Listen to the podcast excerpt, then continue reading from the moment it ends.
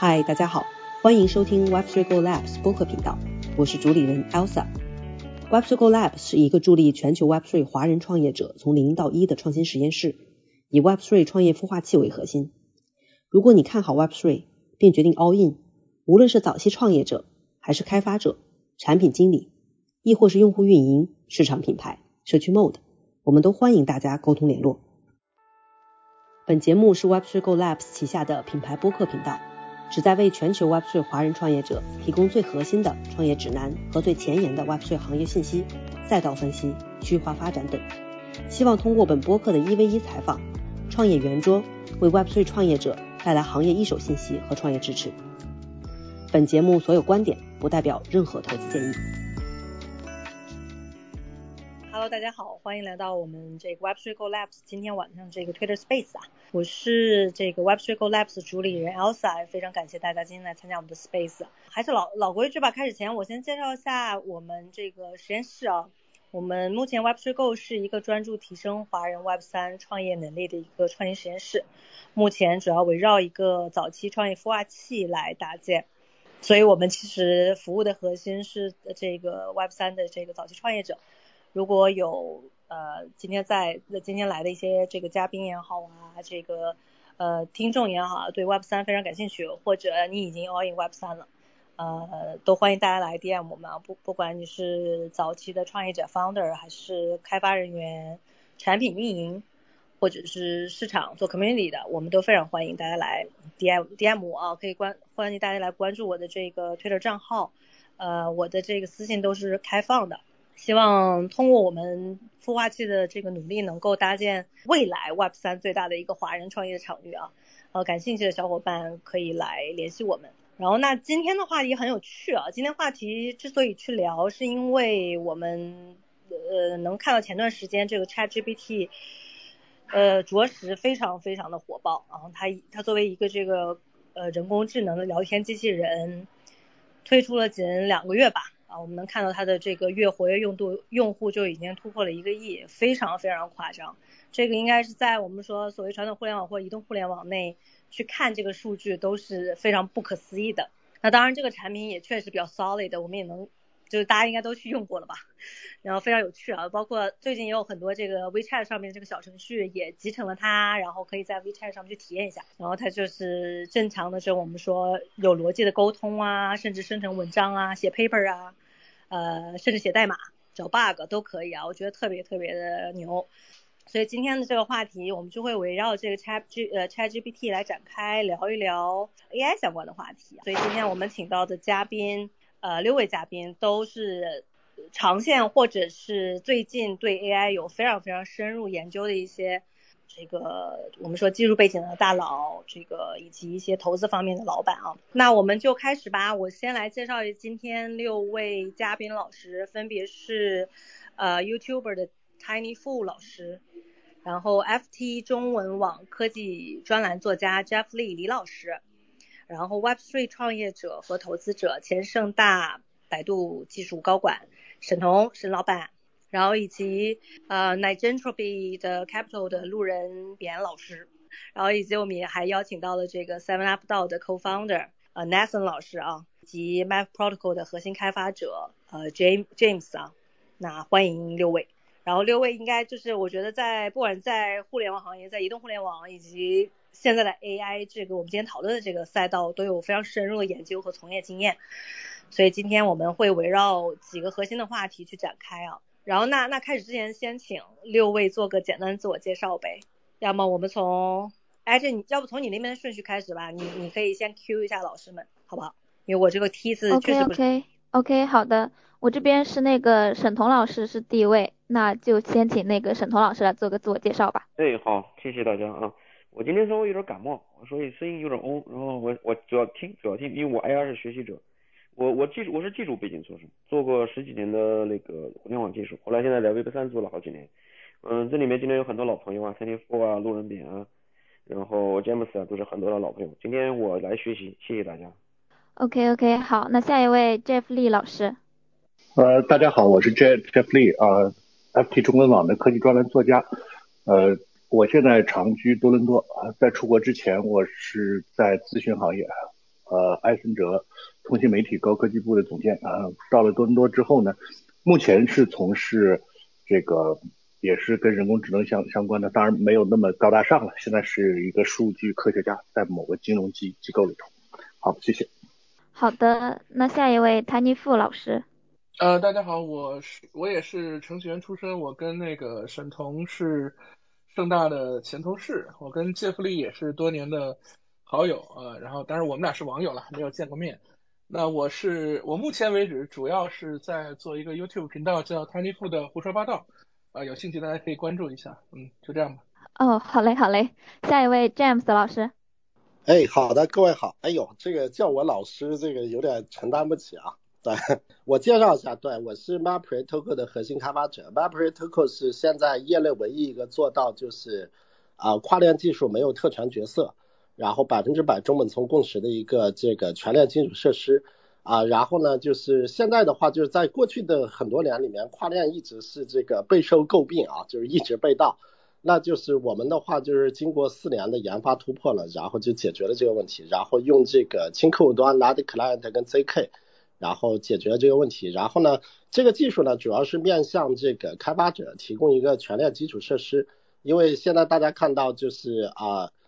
分布式账本已经很多了啊，就是以太坊啊、Polygon、BSC、Near 啊，就是包括 Cosmos Hub 呀，就是有好多。然后它们本身是割裂的，就是对开发者来说，这个就是去做这个部署的话，是那个用户呢就是有所丢失，如果不做全链的话。那另外的话，在未来的话，就是我们看到 IA 的这种火热呢，就是我非常大胆的，就是而且非常肯定的预测，就是接下来这个分布式计算。然后这种账本呢，就是会这个大规模的爆发。那这样的话，就是分布式账本、分布式存储、分布式这个啊计算，然后结合起来呢，然后会搭建一个就是啊非常成熟、非常稳固的一个分布式的一个基础设施。然后这些全做完之后呢，然后整个行业呢会进入另外一个真正的就是 Web 三的一个赛道。那 MapReToken 呢，就是会在其中起这个就是连接的这个作用。当然，这个连接的作用是啊没有特权角色，无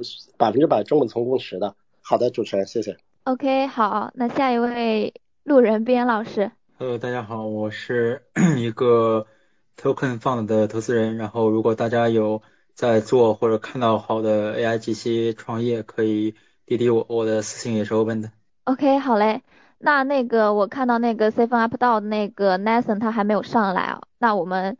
就是还有一位小伙伴啊，也请他来做一下自我介绍。Final，大家好，我是我是 Alex，也可以叫我的网名 Space Amoeba。呃，我是我现在是 Egrets 一个国风 NFT 社区的创始人，然后我之前是在字节跳动和微软都做过这个呃软件工程师，同时也是一直在关心 AI 和这个 AI GC 技术。然后今天呃非常非常非常荣幸能和这么多大佬还有前辈一起来分享一下对于 AI GC 的一些看法，谢谢大家。好的好的，欢迎各位啊，Elsa，我看现在好像还就是网络有点不是很稳定，那我们就先直接开始吧。我们先聊聊看我们的第一个话题，就是关于 AI 的前景的。我们也看到这个微软投资了 ChatGPT，投资了数十亿啊，那它的用户爆发的也特别快，然后后面。谷歌也入局了生成式 AI，然后推出了学徒巴德 AI 机器人。按照各位来看，通用 AI 的前景怎么样呢？各位有没有什么想要分享的？有谁先来吗？OK，没有的话，那我就直接 Q 了。泰尼富先来吧，泰尼富老师在吗？呃，OK，哦，好，啊，这个问题太大了，主要是这个问题不太好回答。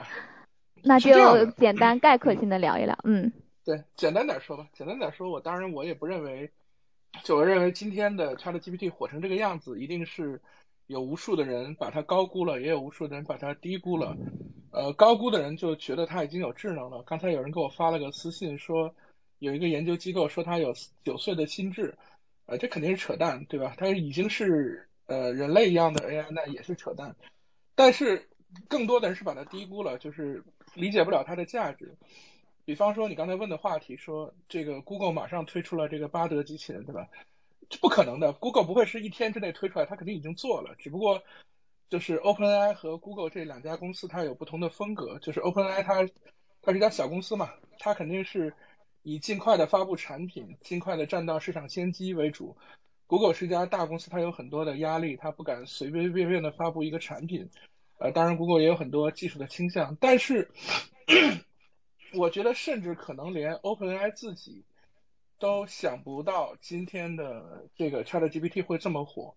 包括微软投资了它，他们也想不到。其实，我觉得很多可能在 AI 领域，很多在我们技术领域的人，呃，都对这个人工智能有一定的畅想，但是，呃，这样的一个效果的这么一个，而且可以改变人类和机器交互方式的。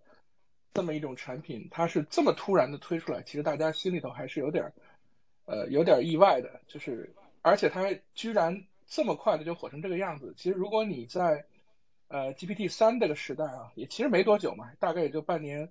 几个月之前，对吧？你关注过 GPT 三的发布，或然后你再看呃 Chat GPT，GPT 三的发布在业界在技术圈已经是一件非常大的事情了。然后那个什么 Hack News 上面上头条。有人拿 GPT 三写了一篇那个呃虚假的这个这个新闻，而且骗了很多的这个技术大佬，都以为是一篇真的新闻，等等等等。但是那个在技术圈引起非常大风潮的 GPT 三，跟今天 ChatGPT 的热度来相比，就可以认为是毫无热度。这事儿你得看比较。就是说，我们这么多年所有的这个做 AI 的人啊，呃，我我只是一个过路的人啊，我就说我是个观察者，就是大家其实都在做一件事情，就是想打通机器和人的这个鸿沟，呃，终于在这一天，我觉得他已经达到这个水平。所以你今天，呃，比方说头两天我有个朋友问我说，ChatGPT 火了以后，你推荐大家去看哪哪一本跟 AI 有关的书？我说你哪本都不要看，啊，当然除了做研究的，你比方说你是个博士。你是你是呃这个微软的工作人员，你是 Google 的工作人员，你是 Chat OpenAI 的工作人员，你还要继续学怎么怎么去把这个 AI 模型变得更好。但是对广大的开发者来说，对广大的用户来说，这个就是一个大模型来来临。就是我们比方说举个例子啊，就是在 iPhone 刚刚出来的时候，我们每天都在干一件事情，就是到处去下载 App，直到微信呢很多这种。抖音呐，这种所谓的 super app 出现以后，大家发现很多人不会再去疯狂的下 app，而是把时间都沉浸在这个手机上。这是因为这些 super app 它有呃非常无与伦伦比的这种吸引力。今天呃在在这个 ChatGPT 出现之前，整个 AI 研究领域是有无数的研究方向。呃，当然我我们更聚焦在比方说 NLP 就是自然语言处理这个领域啊，呃图形图像啊，其他的我们就先不说。在这个领域下有无数的研究方向，但今天以后很多的呃这个大的公司的研究方向都会回到 ChatGPT 这个方向，就是说它你跟一个 AI 模型的交互方式变成了对话，而不是你要去在你的程序里头引入到一个 library，然后把一个模型加载，然后再去跟这个模型根据这个模型定义的自己的输入输出来跟它交流，完成一种任务用一个模型，完成另一种任务用一个模型。今天你完成很多很多的任务，只用 ChatGPT 一个模型，只用跟它对话就可以了。这个是非常革命性的。就是我觉得今天怎么去想这件事情都不够。虽然它不是很多人想象的，它通用到了能解决一切问题，它也不是很多人想象的，它达到了人的智能。但是它是迎来整个人类和机器交互的一个新革命的这么一个起点。好，我先说到这里。OK，非常清晰啊。那我们就是听那个谭尼夫老师也说了，就是如果一个模型一个模型放在这个 AI 里面的话，感觉确实是会越来越复杂。那回到 ChatGPT 里面吧，就感觉会回到对话类的话，就会更加简单便捷吧。沈彤老师，您怎么看呢？我挺同意谭尼夫说的啊，就是 ChatGPT 其实它本身技术上呢，它并没有特别高的这个提升。因为我我我们身边也有很多做 AI 的人，我和谭尼夫很多。同事现在也在做 AI 创业，还在中国做的不错啊，我要跟他们经常交流。其实技术上并没有提升，它真正革命性的呢，就是天天我说的那个点，就以前呢，它每一个模型是单独立的啊，你你里面的东西很乱，现在它从同一个出口出来之后呢，你的体验就会非常好。但是呢，就是从 Chat Chat GPT 来说，通用 AI 这个话题啊，我我我觉得这两者没有没有必然的关系，没有必然的关系，因为 Chat GPT 它的火呀，最主要是它的呈现形式特别符合大众的需求。就以前有很多的 AI，很多的 AI，但是很多 AI 其实 AI 这些 AI 技术都不错，但是它缺乏应用。嗯，Chat GPT 其实是 AI 里火的一个应用而已。我认为是这样，它只是个应用而已。对，就像我们当年看那个看有很多那个人脸识别是吧？但是真正第一个火的那个人脸识别呢，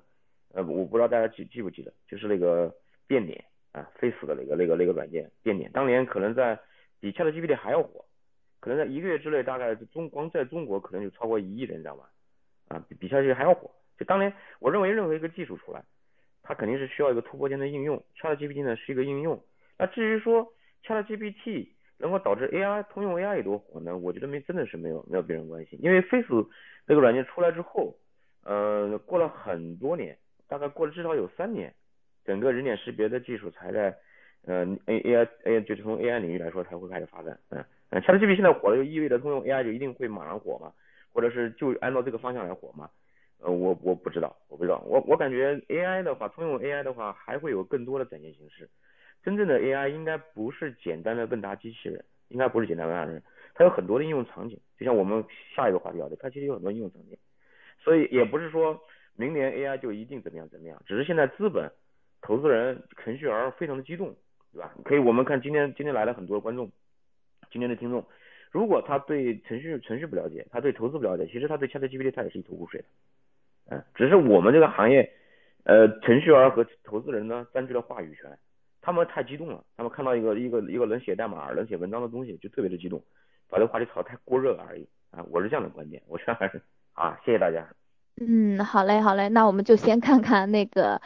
ChatGPT 后面的发展吧，因为现在确实是一个大热点，然后现在大家都是在就是不管碰到什么问题，然后先去问问看 ChatGPT 看他怎么说，确实也是非常有趣啊。呃，对我我其实刚才非常非常同意沈彤老师刚才提到的，就是这个呃 ChatGPT 的 ChatGPT 现在的成功，呃有很重要的一部分就是它现在打通了一个这个呃。AI 算法算法与用户的这样一个落地的场景，然后我我是想我是想关于通用 AI，我是就是想从技术角度来聊一下我现在认为 ChatGPT 里面最缺乏的一个点，同时我认为可能也是这个在通用 AI 里面最需要的一个突破，就是大家可能有呃有如果可能会关注到，就是微软在前段时间的一次 ChatGPT 升级里面提到了说对 ChatGPT 的这个数学运算能力的一个比较大的改进。然后 ChatGPT 的这个数学在数学方面，就是或者说不止数学方面，在任何涉及到逻辑推理的部分，它都是其实一直都是 ChatGPT 的一个弱项。然后因为它会给出一些看似很合理，但实际上实际上可能连比如说一加一都算不对的这样的一些东西。然后这个其实这个也是 ChatGPT 背后的现在现在它依所依赖的这个我们叫连接派。也就是基于这个基于这个统计学习的基于统计学习的深度学习这一流派的一普遍的一个技术瓶颈，就是我们是呃就像就像这个神经网络，它是它虽然是在模仿人脑，但是它现在能做的呢，它是在它是在根据我们我们给它的一个训练的数据集以后，然后它去试它去尝试去寻找一个函数，找到一个能最好的拟合拟合这个训练数据集的这样的一个函数。然后用这个函数呢来再去再训练出来这个函数再去进行预测，然后这样的话它其实造成的一个问题就是在于它虽然这个网络它可以它可以呃在大量的数据集当中去快速的找到找到这些比如说找到一些这种呃我们叫 pattern 或者或者说一种一种特常经常出现的模式，但是它很可能它并不能真正的理解这些东西之间的是产是有一个什么样的关系在。比如说最简单的一个一加一等于二的这样的一个，这里面其实就是一个很简单的一个加法的这样的一个呃运算逻辑，这样一个逻辑，它即便它可能看大经过大量的数据以后，它可以呃在常见的经常出现的一些这种 equation 之间去寻找到这样的关系，但是如果它缺乏这个泛化能力，它很难它很难去学到这样的一个呃就是加法的这样的一个逻辑。同理，这这这就导致整个 Chat GPT 以及整个目前在呃，目前基于神经网络的、基于统计统计学习的这样的一个这样的一套机器学习的算法上面，它在遇到需要大量逻辑推理的场景，哪怕非常简单的逻辑推理，它也是会呃，它的性能和准确度也是会面临一个非常大幅的下降。然后，所以我个人认为，未来的通用 AI。呃，Chat GPT 我认为是非常非常非常棒的第一步，但我认为在通用 AI 对于通用 AI 来说，现在有一个非常大的瓶颈，就是如何去解决这个机器，让机器去学到真正的这个逻辑关系，并且进行基于逻辑关系的推理。我认为这会是通用 AI 的一个呃可能会很需要的一个突破吧。谢谢大家。OK OK，讲讲的非常好啊，我然后我都我就是已经在思考一下刚刚最后那个 Alex 提出来的这个问题了，怎么让那个 ChatGPT 开始有有逻辑，然后呃 就就是很棒。然后呢，嗯，我们就直接进入到下一个问题吧，就是说大家都期待嘛，AI 在二零二三年可以得到广泛的应用。然后从长远来看，大家看就是 ChatGPT 有没有可能颠覆，就是我们原有的一些搜索引擎，比如 Google 啊、百度啊这些这类这一类的搜索引擎。那要不 James James 你怎么看？嗯，坦率的说，我对搜索引擎的那个了解啊，就是不太多啊，除了日常在用。但是我我看到的这个 ChatGPT 这个产品呢，的确是很厉害啊。这一个月时间，我看英伟达呀，包括相关的股票都涨了好多。但我看到 ChatGPT 之后，我我更多的是担心，就是我担心什么呢？然后第一个是巨头的垄断，就是像这样的产品，然后虽虽然现在我们都在讨论，但是这样的产品就是我认为就是啊，绝大多数的公司都是做不起的，因为 ChatGPT 一个训练模型，然后就需要七千万美元的算力，然后呢，这个事情呢，就是我认为一般的公司，然后都是烧不起这个钱的。然后这样的话到下来，呃，从这样下去的话，可能这个像这样的事情，然后只会让这个全世界为数不多的几十个巨头垄断。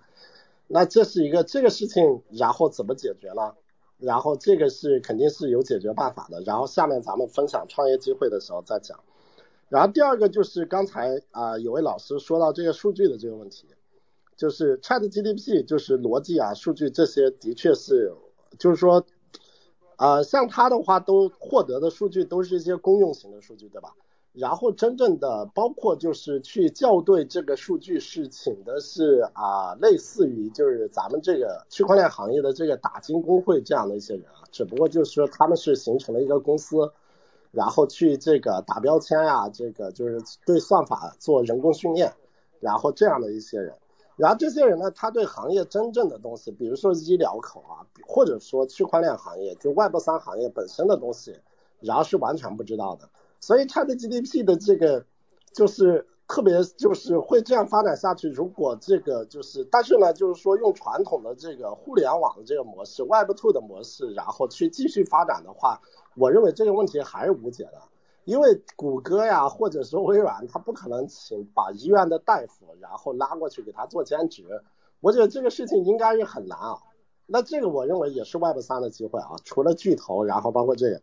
那还有就是 ChatGPT 未来的整个发展过程中呢，就是这个真实性的这个问题啊，就是他说的东西现在是文字，然后我们可能还会去 challenge。然后等再过一段时间，整个的这个世界再发展个十年或者说十五年以后，没有人再去就是挑战它是不是真的，再去质疑这件事的时候，然后他再出了这个数字人，对不对？然后他他到时候他说的所有的东西，就就比如说我这个人，然后他出了一样的人在那个。那我来怎么讲这个话题呢？那可能是一个元宇宙世界，另外对，然后这个真实性就是本身的这个就是数据的，就是这个新的这个 create 就是这个物种的这个真实性，它是不是唯一的？那这个问题也是一个巨大的一个杀伤力啊，到时候会引起世界的混乱。那这三个问题呢，其实都可以用 Web 三来解决。我我相信这是那个啊，我我最近这段时间也是跟这个几十位就是做人工智能啊，做算法。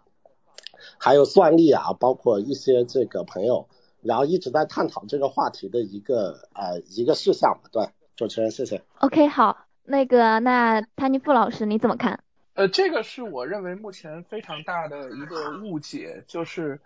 目前百分之九十的人还在谈 ChatGPT 作为一个单独的产品，但其实 OpenAI 是卖 API 的，它在 GPT 三就在一直在卖 API。它马上就要卖 ChatGPT 的 API，这都是它已经发布了的消息。那并和 ChatGPT 的合作也是它的 API。在 ChatGPT 发布之前，其实就有一个东西叫 WebGPT，就是今天的 Bing Chat 这个产品。其实这个产品早就有了，就是说 Chat 呃，就是也就是说 OpenAI 其实根本不是在想包打天下。我一个劲儿说它是一个交互产品，它是一个接口，就他自己会不会数学不重要。那么你们可能都知道那个全世界最好的那个数学引擎，呃，就是那个 Wolf Alpha，呃，原来的 Mathematic，他们的老板，他们的 CEO，呃，应该是他们的创始人吧，已经写了一篇 blog 说他们的产品怎么跟 ChatGPT 去连接。那 GPT 的 API 摆在那里，ChatGPT 的 API 马上就会出来。呃，基本上你可以理解成就是说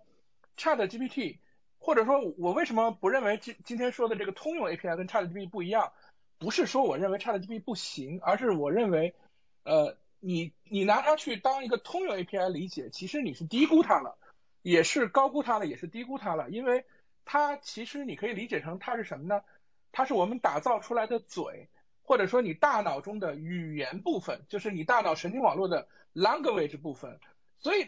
GPT 是什么呢？GPT 不就是 Large Language Model 吗？它本来就是个语言模型。那么在语言模型的概念下，它能不能学会一些数学呢？它能学会一些数学。就是当 ChatGPT 看了一大堆的例子，一加一等于二，二加二等于四，它看了无数的例子以后，它其实是可以回答一些数学问题。但是因为它是个 Language Model，它的那个模型里头本来就没有建构数学的内容，所以它的数学处理能力。呃，比较差，但是它是一个能够理解你输入的是一个数学问题，还是个化学问题，还是个物理问题，还是个人生哲学问题。那么它未来，我认为它未来是一个接口，这个是我今天一直强调的东西，就是说今天所有的产品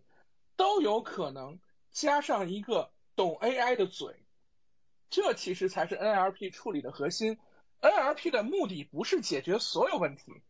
任何一个一个蓝鬼呃，任何一个超级超级模型啊，我要用我要用英语就变成超模了，super model。任何一个超级模型，它目前的任何一个超级模型，我认为他们都还解决不了一个完全 general 化的问题。就是说，当然我知道 Google 啊，还有很多家都在做这件事，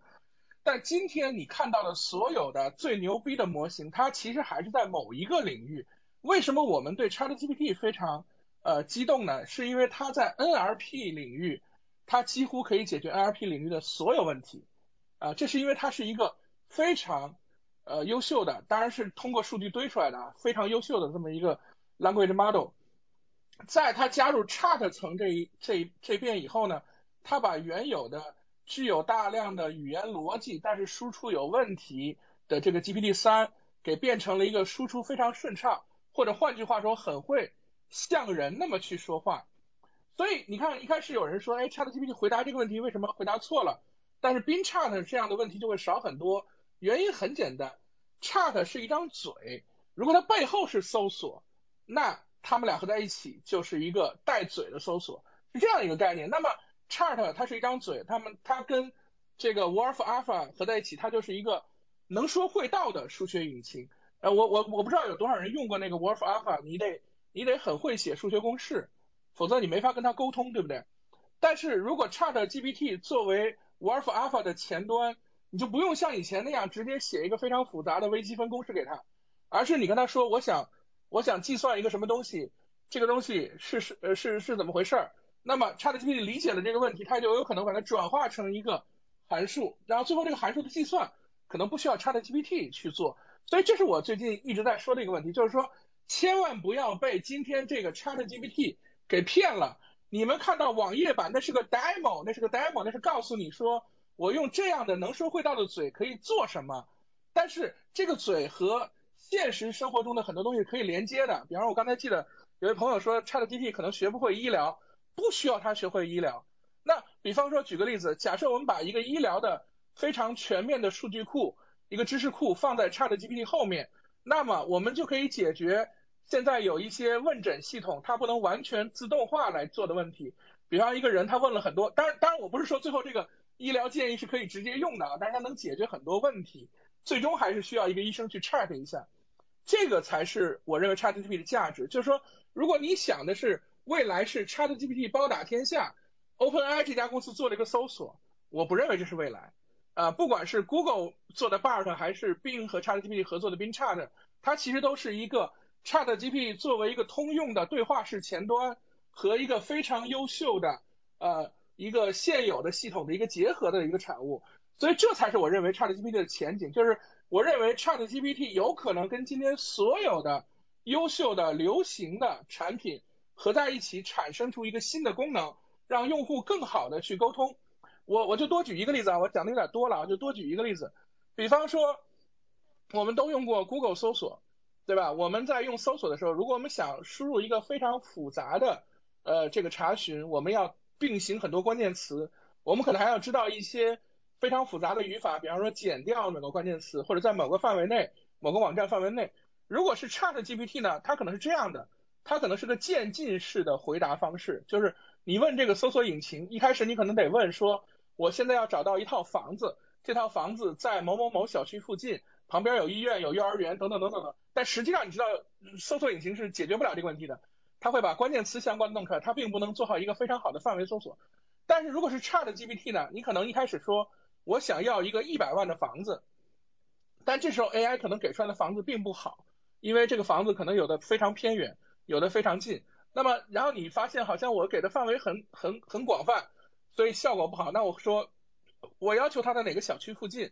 然后又出了一些结果，你觉得还不够满意？那说那我想要旁边还有医院的，然后再过一会儿你说我想要旁边还有学校的，这就其实就跟人的交互方式很像了。一个一个人的交互方式是。是我觉得今天的最大的革命，而不是说 ChatGPT 本身懂什么东西，它不可能什么都懂，因为它抓的实际上是，呃，这个是有公开数据，他论文写了，他抓的实际上是一个公开的一个语料库，这个语料库，呃，就是这个国外的一个一个一个组织做的，而且 ChatGPT 还做了一个自己的算法，把这个语料库中间，呃，很大量的数据给摘掉了，他认为这些数据并不，呃，达标，就是这些数据的质量太差。所以它的最终目标不是根据它抓的数据来产生结果，来产生足以满足所有人需求的东西，它只是一个接口。这个我觉得是很多人忽视的一个问题，好吧？我讲完了。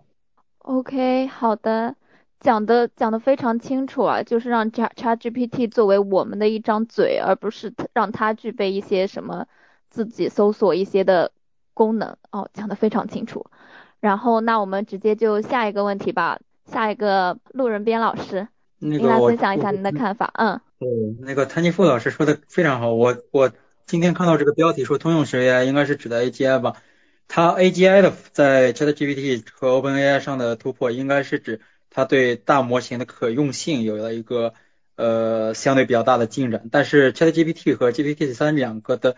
两个的其他进展，或者说现在已经实用的进展，我。我的理解应该是生成式 AI 的进展和一个自然语言的进展。一方面，它在生成式 AI 已经达到了商用可以商用的级别，以那个 Jasper 为例嘛。然后，一方面它在自然语言学习上面已经也已经这个有了代差，是这两个在技术上有了巨大突破，而不可能不是暂时还不是这个 AGI 达到了这个完全的可用的程度，不是 AGI 达到了这个非常大的突破。然后另一个就是所谓的爆火嘛，OpenAI 的这这个 GPT 系列现在的爆火可能会呃也是一个加速，不管是外部投资还是更多人从业，可能加速一个基点的诞生。但是就像刚才说的一样，呃，GPT 系列它本身现在可用的依然是 AI 机器生成式 AI 和这个呃自然语言自然语言处理这两部分，而不是可能不是这个。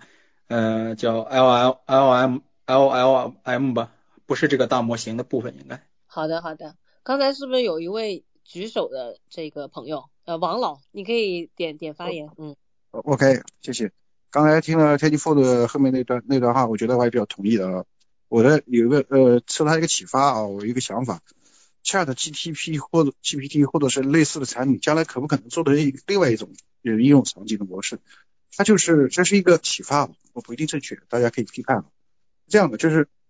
它是专注于做 language model，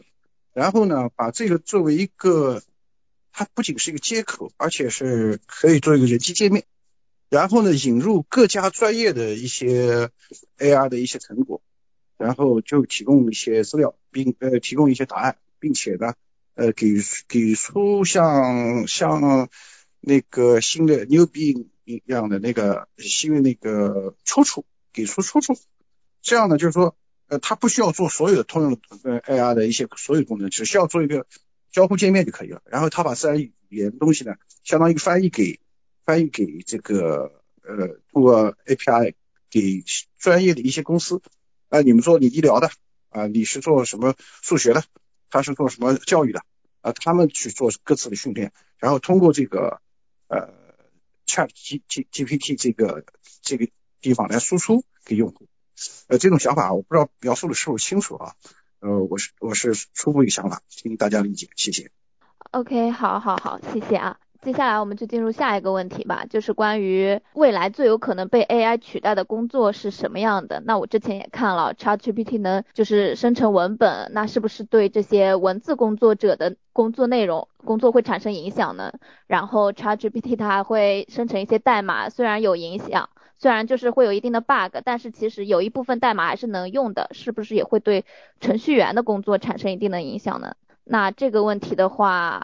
沈彤老师，您要不来说一下您的看法？哎，好，我不太专业啊，我说一下我自己的看法。刚才我那个话题，我想接着 Twenty 说的，就是那个刚刚他提到了个搜索，其实搜索也代表了有一有一种可能性啊，就有一些有一些工种会被这个 AI 代替。那我我我不是那么乐观，因为我从百度出来的我从百度搜，我也我也做过很多的互联网产品，就是做一个互联网产品的话，就是或者做一个网络产品啊。它真真正正的决定这个这个行业或者决定这个技术能不能够广泛应用，其实要看很多方面。它并不是说这个这个技术牛就肯定会被应用。一个技术牛的同时呢，它要考虑到成本，考虑到成本。就是刚才那个有有同有有朋友说这个代替呃搜索，泰迪波已经说的很好，它不能，它它跟搜索不是同一个层面。即使是同一个层面，我也认为它不能代替。为什么呢？就是搜索它的存在的本质是什么呢？存在的本质就是说，我们世界上的这个知识啊，实在太多了，信息实在太多了。一个人是可以看下来的，但要花很多很多的时间成本。搜索呢，用了一个很特殊的方法去处理，他把很多的关键字呢做了 ranking，然后再做 query，对吧？这两个方法呢，就完全把你百分之九十九点九九的工作量给毙掉了。然后他做了个提纯，所以你看到那个百度也好，谷歌也好，它的搜索出来的时间非常的快，而且是非常实时的。但是 AI 呢，其实它是相反的。像 AI 是相反的，AI 是把你很多知识灌给他，他要慢慢的训练，他训练那个过程啊，跟人脑的思维啊，还没有人脑快，它是通过慢慢学习产生的。那你可以看到现在这个 ChatGPT 它的最新的这个知识知识或者信息啊，才到二一年，为什么呢？因为它这个只能吃老知识，新知识每天有不停的新的知识过来之后呢，它的训练的成本和开销太大了啊，所以所以你说 ChatGPT 现在能代替什么什么工种？我觉得它一个都不能代替。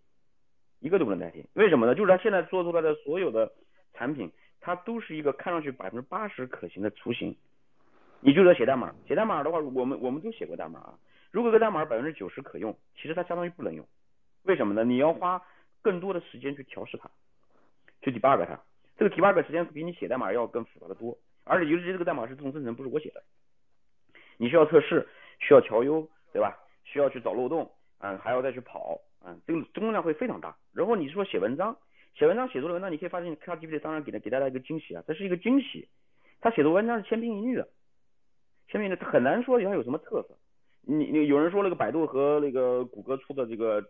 ChatGPT 说我们中国信息封锁，所以出的这个 ChatGPT 的这个模型肯定没有呃国外的好，这也是个谬论，对吧？因为这个你 AI 这个东西呢，它是基于你灌进去的知识进行处理，如果只要信信息处理得当，百度出一个 ChatGPT 的机机器人你会发现啊，它是一个部级干部，比外交部发言人说话还一套一套的。但是这种这种写的文章也好，说的话也好，是不是能在日常生活中被人喜欢、被人用？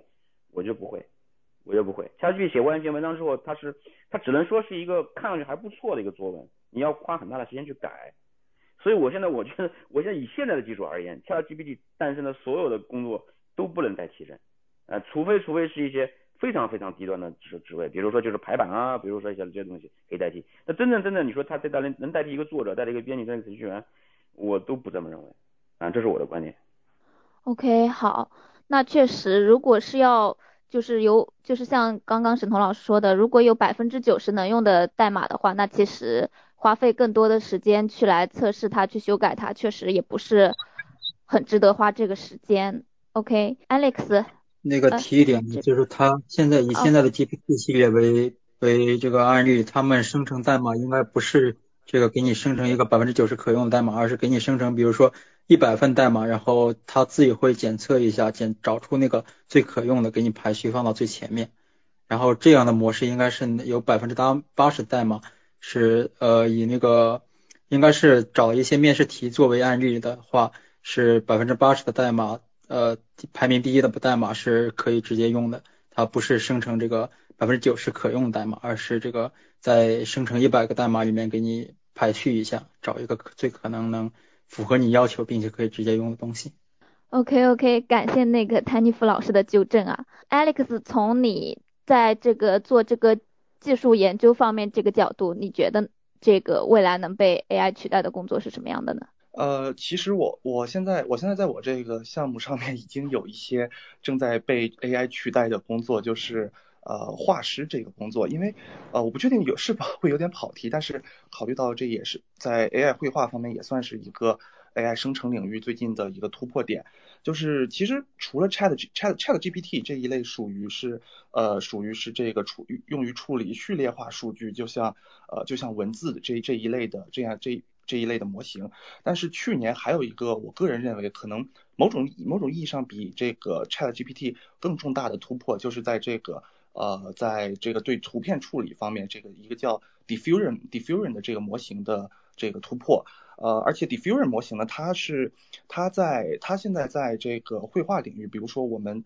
呃我们项目的网站，我们项目现在用的一些宣传海报，全部都是全部都是用 Diffusion 这个模型去生成的。然后它可以通过它可以通过这个它可以通过这个呃就是文字一些 prompt 的提示来指导它生成出生成出比较精确、比较精细的这样的一个呃这样一个模型。所以。呃，我我我我是很认同刚才沈彤老师还有其他其他几位老师提到的这个，就是 Chat GPT 现在它它呃虽说可能会有这样的苗头，会给人一些惊喜，但我但我不认为现在 Chat GPT 可以就是真正意义上的取代任何工作，不管是文案还是呃还是这个代码类的代码类的工作，因为。因为 Chat GPT 它现在产出的内容确实就是它仅能达到这个，只能就像陈龙老师说百分之九十的正确。然后，而对于文文字领域，我个人认为这是一个可能呃不是那么可以接受的一个结果。所以，所以，但是，但是我个人认为在 Diffusion 在图像处理领域，我个人认为它会有更大的这个潜力。因为首先它对于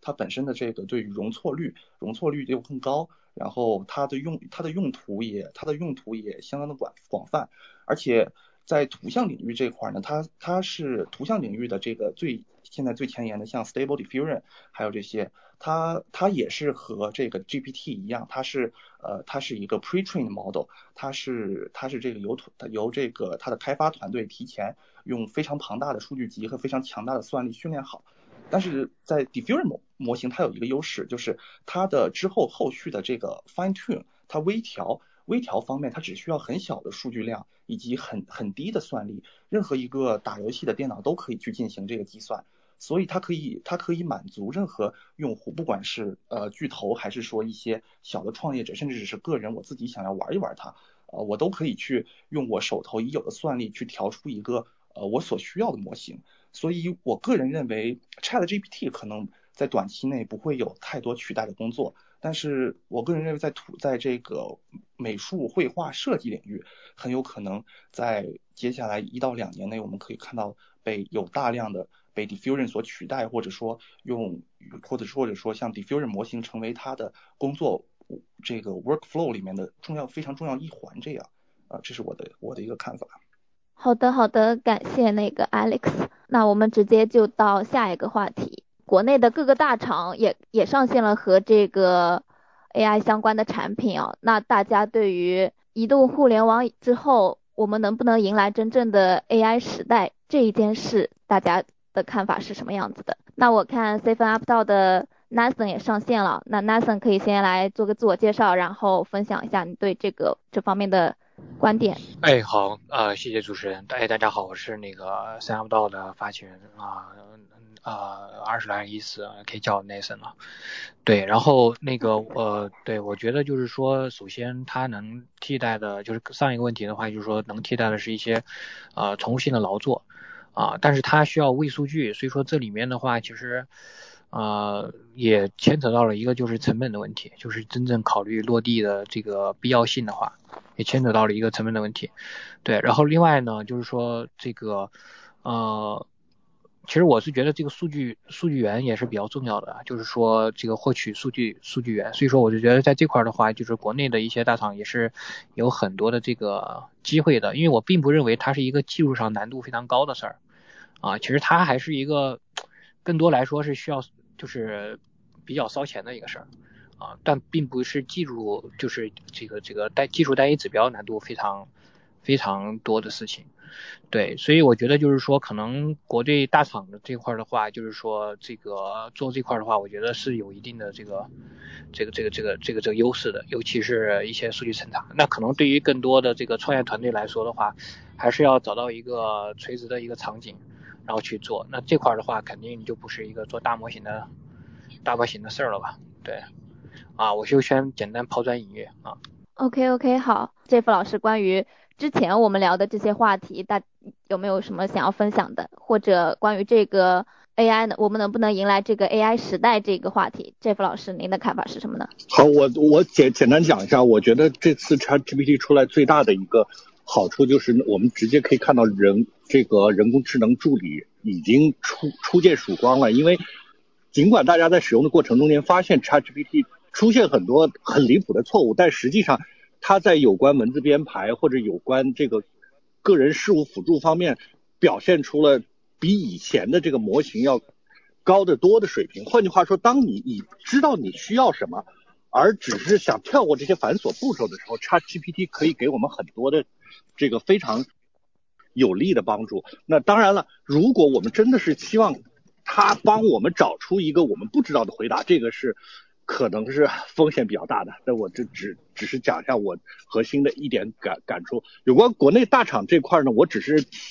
讲一点，就是因为这个 GPT 二点零之前是开源的，实际上我了解的一些这个目前国内的情况是，很多都还是在 GPT 二点零的基础上去去做一些调整和修改。这这个是目前所能看到的上线最快的这个速速度。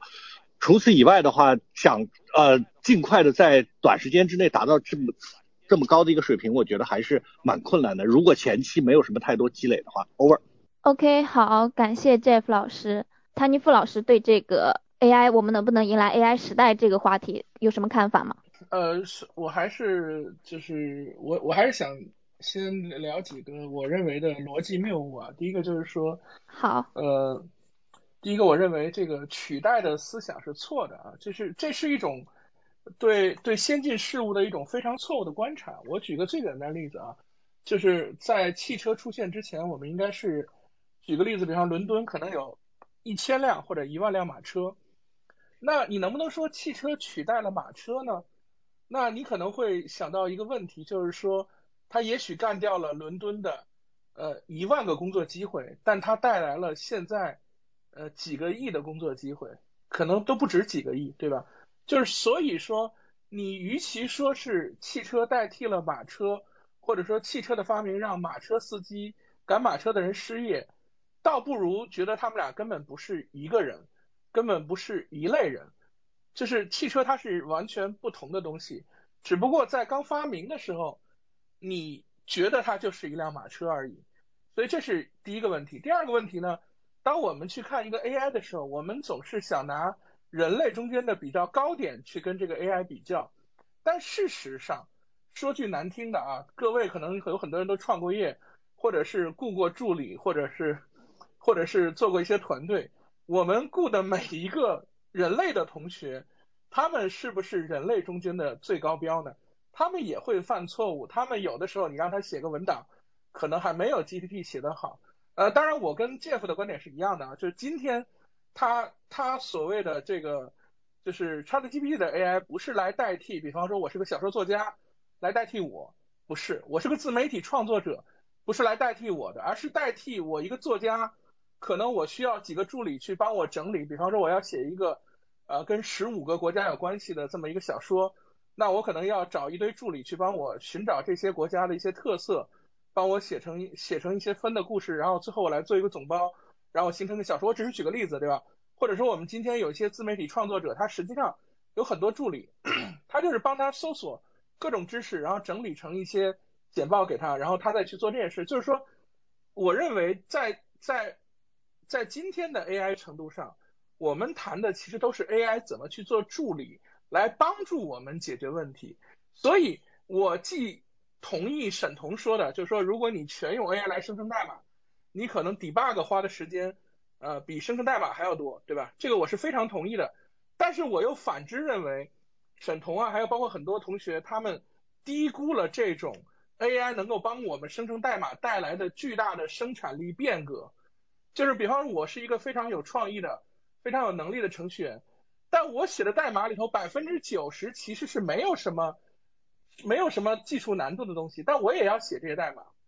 大家理解我说的意思吗？就是其实不管是一个作家，还是一个程序员，还是一个什么什么，你其你的工作里头真正作为最有创意的、最有思想价值的部分，其实没有你想的那么多。这些没有那么多思想价值的部分，今天 AI 可以帮你解决了。也就是说，如果你是一个天才程序员，你要做一个大的系统，你可能本来需要十个人帮忙。现在你有可能只靠你一个人，靠一堆 AI 助理来帮你解决一些你不想做的事情，你就有可能完成这件事情。这个未来或者说这个这个这个这个已经是现实存在的东西。有很多人拿到了这个 GitHub 的 Copilot 以后，他们发现他们的工作效率提升非常大，因为你本来需要干很多事情，你本来你不管你再聪明，你可能对某个具体的函数调用。啊，某个你没有用过的 library 你是不熟的，你可能要花很长时间去做这些事情。今天你用 GitHub Copilot，你可能说我要我要去读一个数据库，你把这个函数名写在上面，它就已经把函数体帮你写完了。如果你有能力去验证它的结果是否对的话，那么你其实就什么都不用干了。但是不是说整个这个 app 该怎么去构架这件事情，你交给了 Git 呃交给了 Copilot 或者交给了 Git 呃 ChatGPT，不是这样的，不是这样的。所以，所以，所以我还是呃，我再说最后一点吧，呃，那个，要不然这样吧，让 Jeff 先说啊，Jeff 举手了，Jeff 你说，呃，我我只是 echo 一下你的这个说法，因为我本身是 data scientist，我大量的时间是用来 coding，用来建模，用来做参数调整，以及去 apply 这个模型本身。那实际上大家都很清楚，基本上百分之七十到八十的时间是做数据准备，去做。数据的检查、质量检查以及做一些前期的相关性分析。如果说 ChatGPT 在这方面其实都是很标准的作业，只是说你需要一点一点去试。如果 ChatGPT 在这方面可以辅助我做大部分工作的话，实际上我最核心的那百分之三十的时间就可以更加高效的充分利用起来。我不用花那百分之七十时间去做和数据准备、数据清洗、数据校验、数据这个前期。这个相关性探索，这这种类似的工作，我只是 echo 一下你的意见，谢谢。对我，我觉得 Jeff 补充完了，我的我的大概意思就完了。其实我认为每一个专业的工作都最后可能可以变成说，真正的有创意的部分可能还是人在做。今天的 ChatGPT 是不能把这部分给你解决的，但是你的大量的辅助性的工作，你可以一点点的交给经过 ChatGPT，还有包括比方说刚才有人提到那个 Diffusion 或者其他的那个 AI 绘画。还有其他的 AI 工具，我们未来可能每个人都可以雇佣大量的 AI 助理，帮我们解决所有的我们觉得比较繁琐，但是实际上又不是我们这个工作里最核心的、最需要创意的、呃流程化的、比较繁琐的事情。这个我觉得是一个非常快，大家就可以看到的一个未来。好，我先说到这里。OK，好，对他确实就是像那个 Tiny Fu 老师说的那样啊，就是如果在未来，就是或者不远的未来吧，对，就是人类就是只负责最核心、最有创意的那一部分工作，然后由 AI 来辅助我们接下来的那些其他剩余的一些很占用时间或者说不是很重要、很必要的一些工作的话，那确实这个工作效率啊什么之类的也都会有很大的很大的提升。那我们就接下来就进入下一个话题吧。就是 ChatGPT 距距离真正的那个商业化落地还有多远？这个请那个 Jeff 老师现在方便吗？听得见吗？Jeff 老师可以来分享一下。可以啊，现在因为我们公司内部用的就是 Team，现在还没看到 ChatGPT 相关的内内容整合进 Microsoft Teams，但是起码首先一些标准的功能，比如说会议的这个 Meeting Minutes 这种汇总啊，以及相关的一些材料的帮你去提炼 Summarize 的。核心内容啊这些，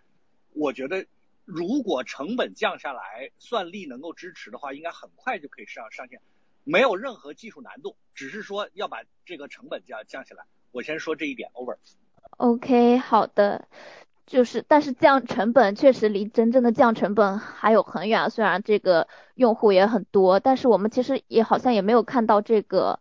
ChatGPT 有真正这个商业模式出来吧？这一点，这个谭尼夫老师怎么看呢？是有的。这个，比如那个 Jasper，我刚才提到一个 Jasper，他是他在二零二一年应该是有四四千还是五千万美元的收入，然后是最近的估值应该是十五亿。它的收费相对较高，然后相对应该是培训是一个 GPT 三的微调模型，更适用于这个商业文案的创作，然后目前已经是完成了初步的商业化。OK OK，好，感谢那个 Tiny 夫老师的分享。路人边老师，您怎么看呢？这个问题就是 ChatGPT 刚才说话的时候。啊，刚才说话的是你啊，我以为是这个 Tiny 傅老师，因为我看他这个发言人这个一直在一直在跳。好，好。我说吧，其其实我我觉得你们根本不用担心 OpenAI 的商业模式。呃，任何一家任何一家公司，如果他推出了一个产品，两个月以后就被呃微软这种啊，虽然微软的并在搜索领域可能只能排到二三名啊。并不是第一流的这个厂商，对吧？呃，但是它的搜索量级也是亿级的这个规模，所以这没有什么商业模式，这就是一笔非常大的钱。就是今天他们到底有没有严格的按照它的 GPT 的 API 的价格去收费，我不知道，对吧？但是如果是按照 GPT 的价格去收费，那一年下来这个钱可能也是几亿美金的规模。就是所以说你根本不用担心，OpenAI 已经是一个非常赚钱的公司，就是它只要想赚。而且它的 GPT 三的 API 现在也很广泛，比方说刚才那位兄弟说的那个，呃，那个那个产品我不太熟，对吧？但是呃那样的产品肯定不会只有一个，呃这样类似的竞争的产品，它都有可能通过 ChatGPT 或者 GPT 三的 API 来做出来。那么现在比方说我们我们熟知的一个叫 Notion，一个叫 Craft 的笔记软件也都嵌入了这个 API。那比方说 Craft。呃，我因为我当时用 Craft 的这个 AI 功能用的很勤，所以我马上就试出来了它的边界。比方说，你一个月用它一百次以上吧，我记不太清了，就是一百次以上。比方你让它呃帮你 AI brainstorm 一个标题啊，或者是帮你写个提纲啊，或者直接帮你写一段话，对吧？比方用一百次 AI，它就要求你充会员。充了会员以后，你的 AI 的调用次数一个月也只有两百次，就是初级会员啊。这个数字我我不准确啊。呃，这大家可以查，就是说这种商业模式非常清晰，呃，就是就是这是直接可以收钱的，而且我觉得今天这个 Bing Search 摆在前面以后，特别是它的效果，包括对这个股票的这个变化，呃，所以你不用去担心 OpenAI。我有个好朋友叫王建硕，以前那个百姓网的创始人，他头两天写了一篇这个呃公众号文章或者叫 blog，我是非常认同的。他说微软当年。呃，做了浏览器，对吧？做了 IE，然后垄断了浏览器市场。但是过了这么多年，在他看来，微软做错了。为什么微软做错了呢？因为微软，比尔盖茨当年觉得我掌握了浏览器，我掌握了互联网的入口，我就发财了。呃，当然也发财了，对吧？但实际上，相比于整个 Web 上面的网站，Google 各种各样的这种网站上的应用。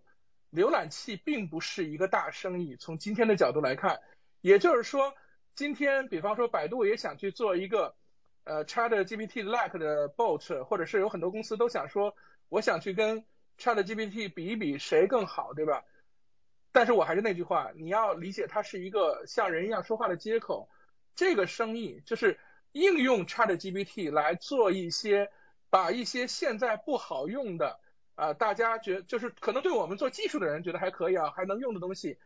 变成普通人也觉得我可以通过对话式交流变得非常方便使用的这件事情，其实比 ChatGPT 本身要大，或者什么意思呢？就是说，移动手机 iPhone、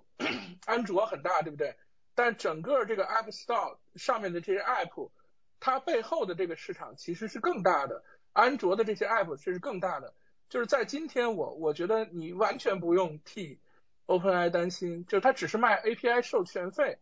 它就吃吃喝不愁了。何况 ChatGPT 本身就有一亿日活，只要它肯加广告，一亿日活怎么都能卖出来钱。就是我我觉得在今天这个时代，如果一个产品真的好用，真的受欢迎的话，你不用太替它的这个呃商业模式去担心，因为它的流量不是假的，不是造出来的，而是真的。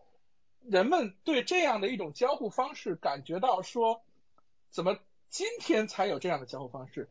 其实对话式的交互方式不是一个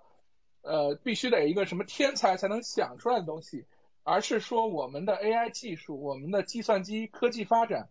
让这样让大家觉得这是一个真正自然的可以接受的对话式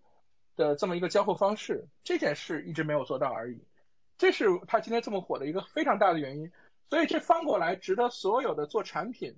啊、做网站、做 app 的人去想一想，就是说这样的一种交互方式，在你的业务上能带来什么样的改变？我觉得这是很多人应该去想的问题。好，我说完了。好的，好的，感谢谭尼夫老师。那最后我们就回到创业者的角度去看看关于这个 ChatGPT、关于这个 AIGC 这方面的机会。它有没有可能掀起像移动互联网那样子的创业热潮呢？这个沈彤老师您怎么看？肯定会啊，就是说刚才有个话题说那个移动互联网之后会不会是 AI 时代？这个问题不用讨论，肯定是 AI 时代，只是要多久、怎么样的一个成本、怎么样一个角度进去的问题。您您您知道现在这个光 ChatGPT 现在说所谓创业啊，中国很多人如果有 ChatGPT 账号的话，他把 ChatGPT 引到微信去做个小的小程序。或者是到那个抖音上做一个小的接口的话，他们现在一天的收入也在五十到一百万人民币呢。现在已经有很多人在这边挣到钱了。那个对，那那个童哥，童哥，我给你补充一下，他们说现在有很多假的 Chat GPT，骗钱都骗了几百万。对啊，对啊，所以说，嗯，而且而且就是你如果 如果你关注到很多这个创业的这个 AI 的人员，我们朋友圈每天都被刷屏，谁谁谁又回国了，谁谁谁又从国外回来拿了。几千万美金来做这个事儿，就是就是无论是从做基础技术还是做应用来讲的话，目前都非常的火。我这个是反而是我比较担心的，就是你在就是我们我们这个业界，如果是移动互联网，它其实它真正触动的标志啊，它已经说了很久了，两两千年左右就说大家要在移动设备上上网，但真真正正的开始移动互联网是在 iOS 出来，是二零零零七年零八年，但有一个特别好用的一个系统在上面在上面开发，在这个之前呢，世业世界是不太火的移动互联网。现在有点本末倒置，我我我我有点担心，像 Web 三，就是 Web 三其实很多项目的很好，但是他啥都没做出来，啊，这概只是个概念，然后就忽然忽然出很多钱了，可能节目组不太开心了啊，那确实是这样，就很多乌泱乌泱上来很多钱，很多钱之后大家就就全去，刚才那个 t e d d 也说了，很多人就是就就去骗了，搞个假的，甚至很多人就是现在现在如果你在抖音跟那个微信上去做一个 ChatGPT 的接口，那其实本质上是个偷窃，对吧？因为 ChatGPT 它是一个。它是个测试账号，给你的是一个海外的测试账号，你中国公民本身不能用，你翻墙过去啊，然后拿到用国外手机收了个验证码，然后搞了一个账号，这个账号呢本身它是给你测试用的，你给它开放给二次开发给呃其他用户来用，你然后中间收这个钱，呃本身这个行为就是从法律上来说不对的，但现在很多人干这个事儿，嗯，这种事儿干上去之后，现在 ChatGPT 已经对中国过来的 IP 或者中国过来的手机进行验证了，啊，防防止你去做二次转发，那那那。我觉得现在有点太乱了。现在应用应用应用倒不是说大家创业要不要创业的问题，是太乱了。而且 ChatGPT 本身，我们刚才聊到，其实很多人都同意，它还是有一些有些缺陷，还要进步的。我感觉至少要给整个 AI 界三年的时间，嗯，再研究一下是到底可能会有哪些更好的一些方向或更好的模型出来，才会真正迎来一个创业时代。现在的创业。嗯，本质上都是一些蹭知识、知识产权或者蹭热点的一些行为吧，我是这么认为啊。OK，好，确实现在感觉大家就是看到这个热度上来了，然后都涌进来了嘛，也不知道是真正想在里面做事的，还或者就是就是想蹭个热点，或者是想嗯套利的这方面的，我们也就是现在也还看不大清楚。那这个创业门槛怎么样呢？沈彤老师，您觉得？创业门槛的话要看，如果你是做系统是非常高的，刚才是 Jeff 还是谁说的，是非常非常高的。我觉得全世界能够像 ChatGPT 一样做出这样的一个水平的产品来说，应该不超过五到十家。呃，你别看中国的一些产品说，百度也在说啊，或者是谁谁谁也在说我要做，但其实这个真的不够，真的不够。包括那个美团的王慧王慧文说，我投五千万美金，五千万美金肯定做不出来，他只是为了打个宣传广告，他也没打算挣那个五千万美金。所以我我认为如果做基础设施、基础设施的这个创业的话，全世界应该还是巨头的市场，还是巨头的市场。你像 Open A Open AI 做了多少年？Open AI 做了十来年，然后嗯嗯嗯，微软给给了他很多钱，他不是一般人能做。但应用领域呢，我认为门槛不高，真的认为不高。ChatGPT 只是现在比较最好用的一个一个 AI 的基础设施嘛。如果未来有大量的类似于它的这种，包括谷歌的呀，包括可能是 Meta 的呀、亚阿马逊的呀，他们出了合适的这个 AI 基础呢，这个创业难度应该要比移动互联网要低，应该要移动互联网，因为移动互联网。呃，我做过很多年移动互联网，移动互联网创业其实不容易的啊，泰迪富也做过。你首先要有程序员，对吧？你要有产品，你要有运营，你要有 UI，其实它是一个团队合作的东西。这里面有一一环弱的话，你其实做不起来，很难。包括你还有要有市场，你需要去 iOS Store 和谷歌 Play 去买量，还会洗量，还会防假量，你中间还要做用户调调查和用户反馈，其实非常复杂。这个不是一般人能做的，至少要有个至少至少十个人吧，或者二十人团队。但如果是 AI 这种技术来讲，如果提供一个这样的接口，我认为未来可能一个人就能创业，呃，一个人就能创业。刚才有很多老师也说的说的很很好，我认为 A AI 未来肯定是人类最好的助手。你可能百分之八十那种低含量的工作就就取代掉了，或九十，你自己主要主要做判断和决策。人最最可贵的能力，人现在最可贵的能力是是判断和决策，下决定的一下是叫人来做，啊，因因为他你知道这个东西对你来说意味着什么啊？AI 呢，再怎么说，它不能代替这个，它可以帮你去选择说，按照理论上来说，按照数学计算来说最优解，但这个最优解并不一定适合你，或者适合你的这个情况，啊，这是个最大的问题，它不一定适合你，啊，只有你，因为人这个大脑思思维复还是比较复杂的，我认为可能未来会有一个人来做决策，一个人来做判断，然后很多的 AI 助手来帮他做一些简单粗的工作，你很可能可能创一个业，我具体我不太清楚，也可能是个聊天机器人。也可能是一个是个虚拟的什么三 D 的游戏，我不清楚。但是我觉得肯定未来可能一个人甚至两个人就能创业，比移动互联网门槛要低得多。这是我的看法。好的好的，那 James，你对于这个 AI 就是能否引起这个创业热潮以及创业门槛这件事情你怎么看？对我我我我我的一个看法就是我我可能说的这个观点，大家觉得这个我有点对，就有点太 Web 三了。我认为就是。传统的那种做法，我觉得是彻底没机会。就是以前的那个人工智能那种做法，因为就是我们都看到了，就我一个朋友，然后从一三年开始融资吧，融了六亿人民币，一四年吧，然后到现在基本上是一个客户都没有，对，也没数据，然后算法搞了一大堆，就是这些钱全烧在这方面了，对，然后你让他投入巨大的算力，一个模型投七千万美元再去运算。你觉得这是创业机会吗？我就讲这个底层的这个环节啊，然后真正的 AI 公司，然后到最后就是一帮特别聪明的一帮博士，然后数学家，然后变成给那个呃国企，然后这个给给政府，然后再做外包，然后做了之后三年都收不来这个回款，然后这个这这个事情，我我觉得这是什么创业机会？这压根就不是创业机会。对，所以现在我我每次因为我两手机嘛，是吧？我翻国内的那个手机，然后就那个微信号的时候，我每次看那个 Top Story，就是呃我不知道就是那个那个频道叫怎么说，就 Top Story 就是那个内容的那个汇总的时候，我都看不下去了，就一直在说哎以后就怎么样怎么样怎么样，跟我们有什么关系呢？如果这个 AI 接下来像 OpenAI 这样，然后全让巨头控制了，我觉得我觉得。我觉得大家都没机会了，有什么机会？现在中国互联网的情况就剩下这么几家巨头，所有人都在做什么呢？每天，我我觉得这个这是一个很很很让人头疼的问题，是吧？这是第一个，第二个就是说，刚才沈腾说 Web 三，然后 我就不高兴了，我的确是不高兴，老沈，就为什么呢？因为这个，我我现在你我现在看到就是在那个你你现在看以太坊的，我现在先说 AI 的三大因素啊。三大，一个是算力，第二个是这个算法，第三个是数据。然后这三个里面，你现在先看算力啊，以太坊平台在那个转成 POS 之前，POW 的显卡有多少张？二百三十万张，对，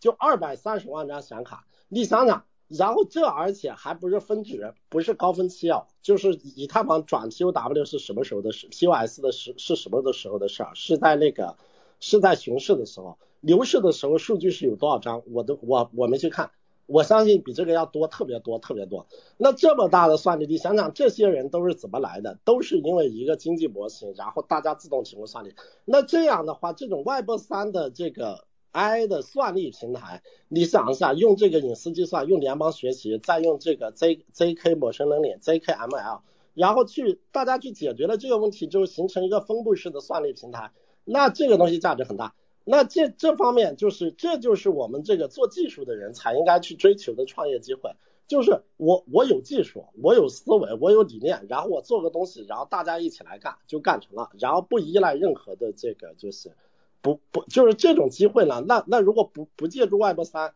做技术的人，永远是在给这个其他公司做外包，做了之后回款三年啊，就是也不知道什么时候能回来。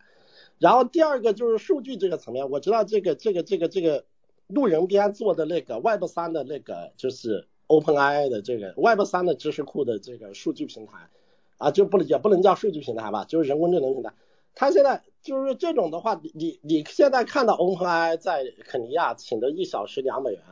然后这个请的人在做标注，然后这个这个肯尼亚那些人，比如说我就问个问题啊，这个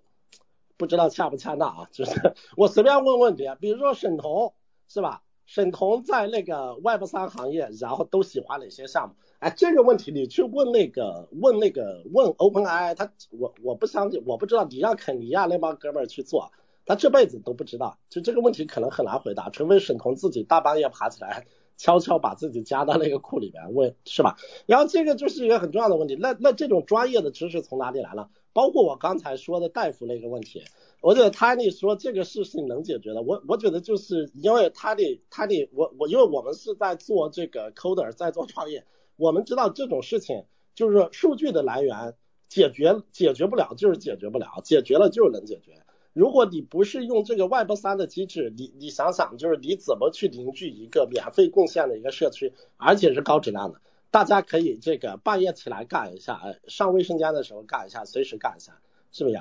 然后这个算法这个环节，然后有这么多聪明的中国，不管是中国还是美国，有这么多聪明的，包括英国啊，就是有这么多聪明的那个 AI 的这个工程师、算法工程师、科学家。我觉得这个环节大家应该联合起来，然后在 Web 三领域，然后干一些事情，而不是就是说现在再去这个去做一个中国版的 ChatGPT。我觉得这个东西就都就让我听了之后都觉得这个毛骨悚然啊。就我我我对我我可能说的有点，因为这里面我我看就是大家没人提 Web 三，然后我就提一下 Web 三嘛，对，因为我我我觉得这个事情肯定是要用新的玩意儿去做，不是而不是走以前的老路，我觉得太惨了。大家都知道创业公司即便融的钱又能怎么样？谁没融过资是吧？你融几千万美元烧光之后，你怎么怎么面对自己的家人？怎么面对投资人？怎么面对员工？怎么面对供应商？有一大堆问题，我觉得。就是谈到这个问题，我觉得大家做 AI 的这个伙伴们，我觉得还是要这个这个跟 Web 三结合，对，好吧，沈彤，谢谢。OK，好，那路人边老师一直在举手啊，那这边可以分享一下您的看法。没有，我记得您您的您一开始的问题应该是把把 AI 创业类比成这个移动互联网创业，但是我印象中。呃，现在现在的 AI 是现在的 AI，我们说是生成式 AI 或者这个通用型 AI，然后上一代的 AI 应该是叫判别式 AI 或者其他类似的名字，我忘记具体是什么。上一代判别式 AI 的创业，现目前两家最成功的公司，最成功的公司，我印象中应该是奶飞和这个字节跳动。